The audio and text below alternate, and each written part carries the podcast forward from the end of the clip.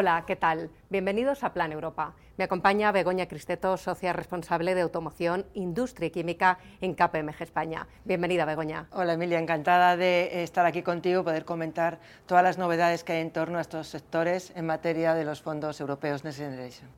Aprovechando precisamente la presencia de Begoña, nos queremos centrar en este tercer programa de Plan Europa en el sector de la automoción. Vamos a analizar en profundidad el PERTE para el desarrollo del vehículo eléctrico y conectado.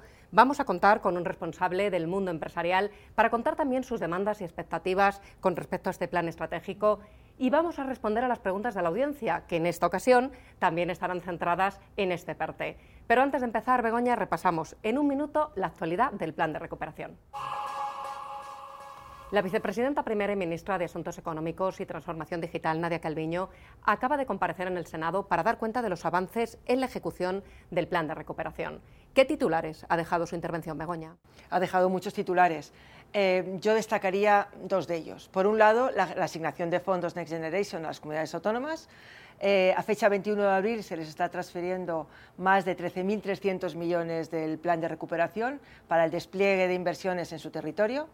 Por comunidades autónomas, Andalucía, con unos 2.200 millones, es la región que más fondos ha recibido, seguida de Cataluña, con más de 1.900, y Madrid, que recibirá 1.463 millones de euros.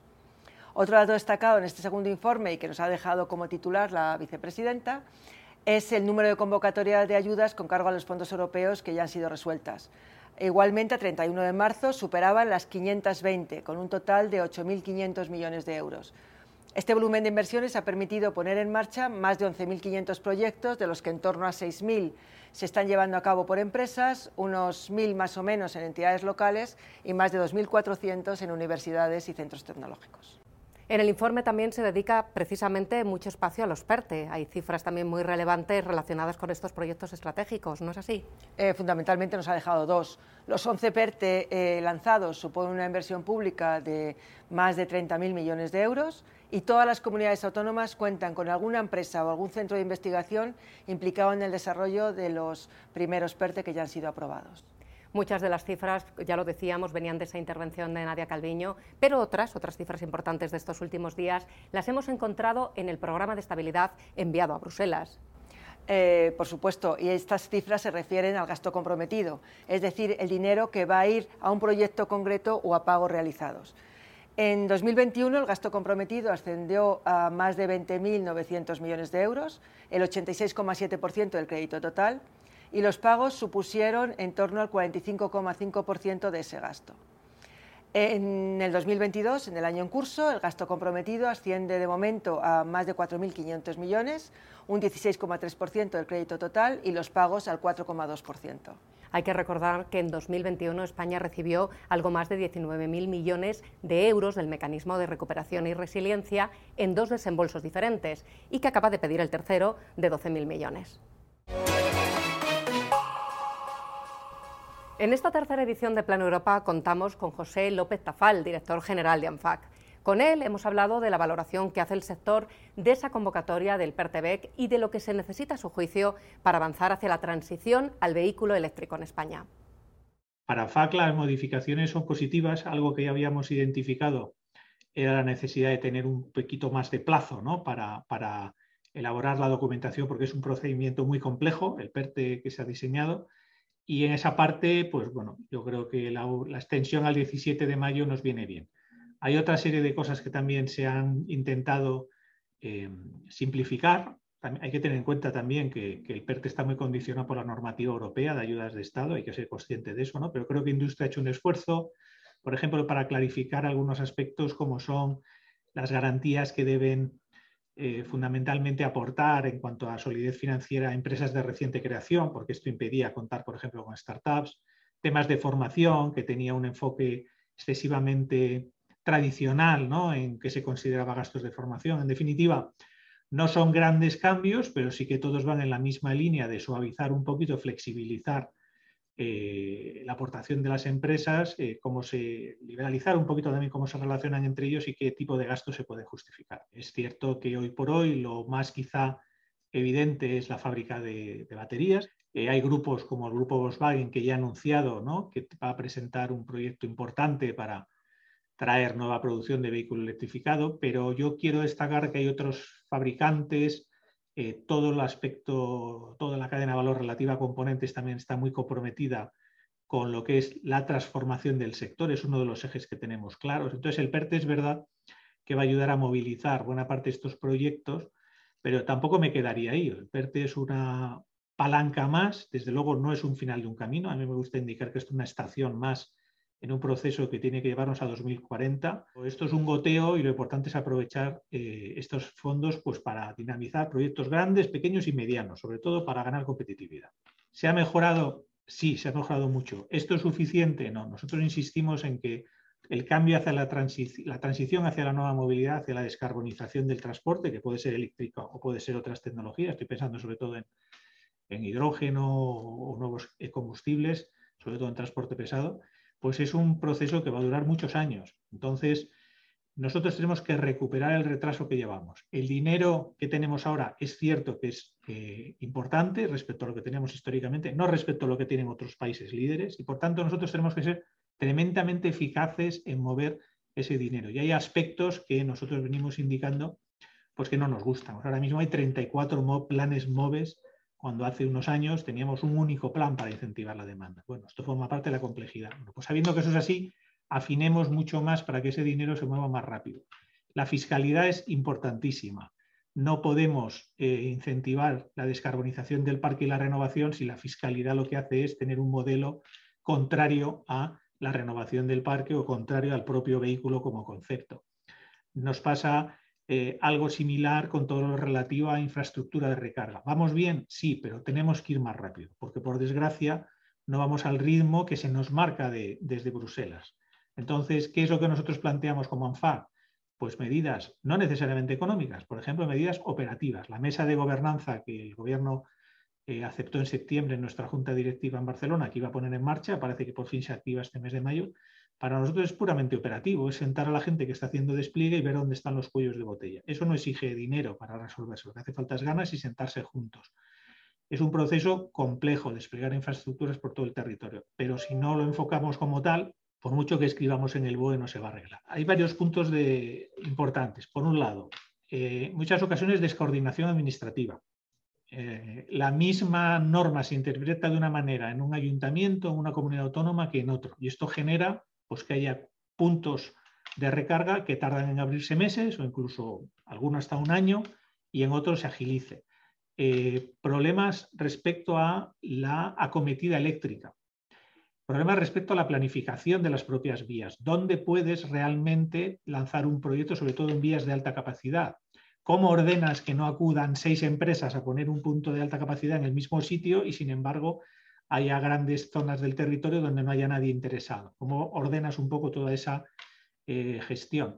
Hay infinidad de detalles muy simples, pero que cuando bajas al, a la arena te das cuenta que se resolverían muy fácil, ¿no? Simplemente con una mesa operativa de este tipo diciendo, oye, bueno, pues uniformicemos cómo ven esto las comunidades autónomas, uniformicemos cómo ven esto las corporaciones locales a través de la FEP, con unas guías, unas orientaciones.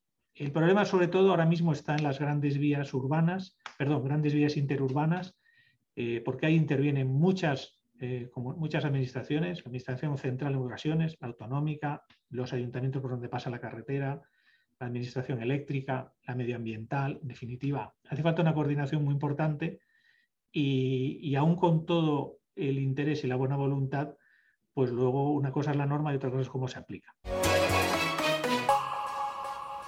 El Consejo de Ministros aprobó el 13 de julio de 2021 el PERTE del vehículo eléctrico y conectado. Es el primero de los PERTES que recibió luz verde del Ejecutivo. Empecemos, Begoña, hablando de los objetivos de este plan.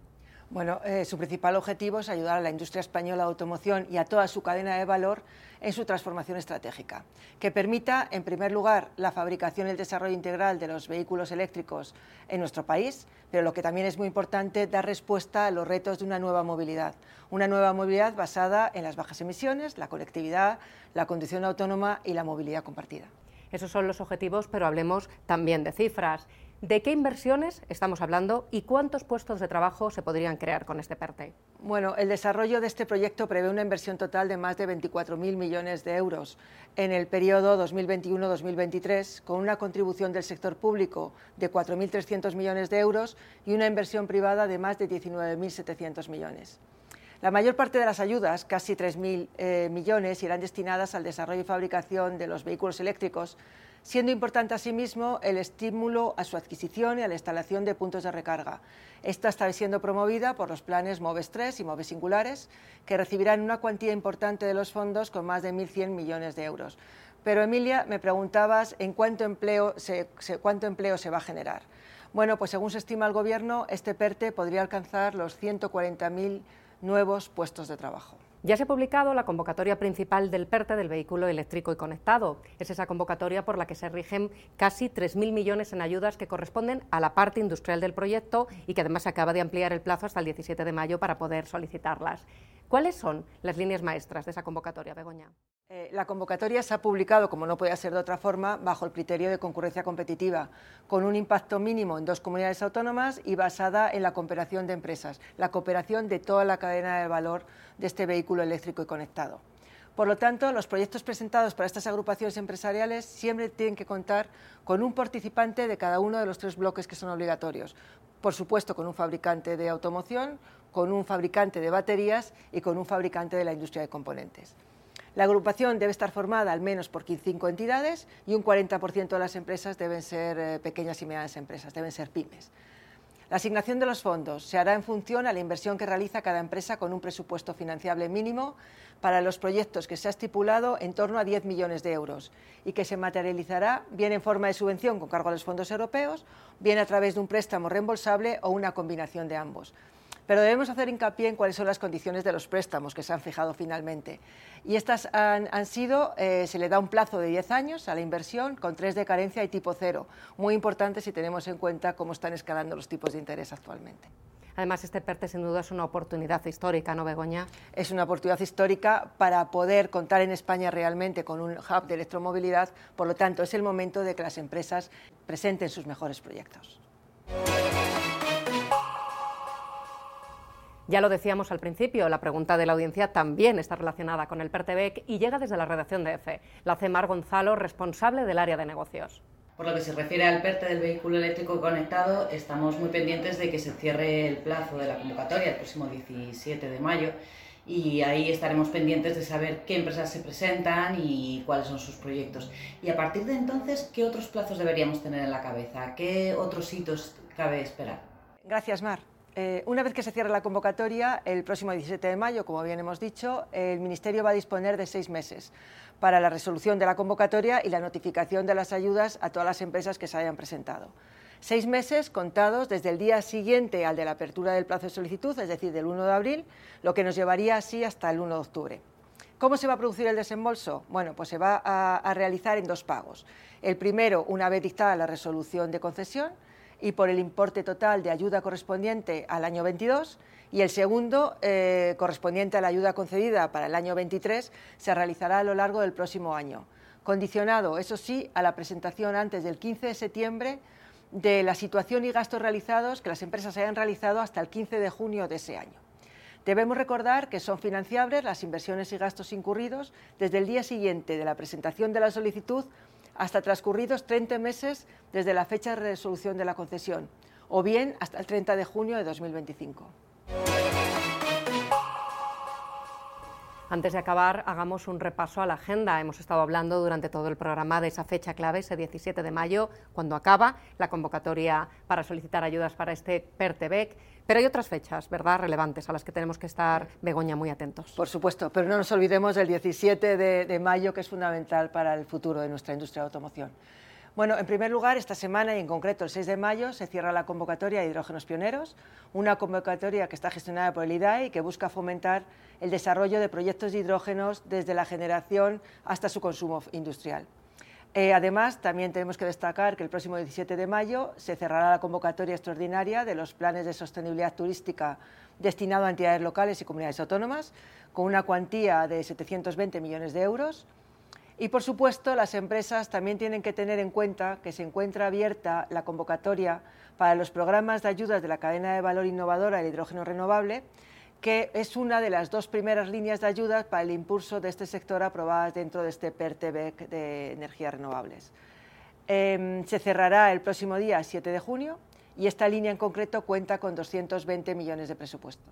Es decir, solo en estas cuatro convocatorias, en estas cuatro acciones, se van a repartir 4.000 millones de los fondos europeos. Hasta aquí un nuevo programa de Plan Europa. Nos vemos en dos semanas. Muchas gracias, Begoña, por acompañarnos en este tercer programa. Encantada, encantada de estar contigo y gracias por traerme al programa.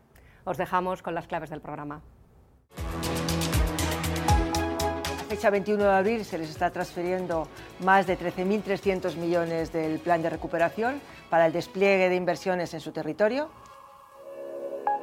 Pero no nos olvidemos del 17 de, mayo, que es fundamental para el futuro de nuestra industria de automoción. Esto es un goteo y lo importante es aprovechar eh, estos fondos pues, para dinamizar proyectos grandes, pequeños y medianos, sobre todo para ganar competitividad.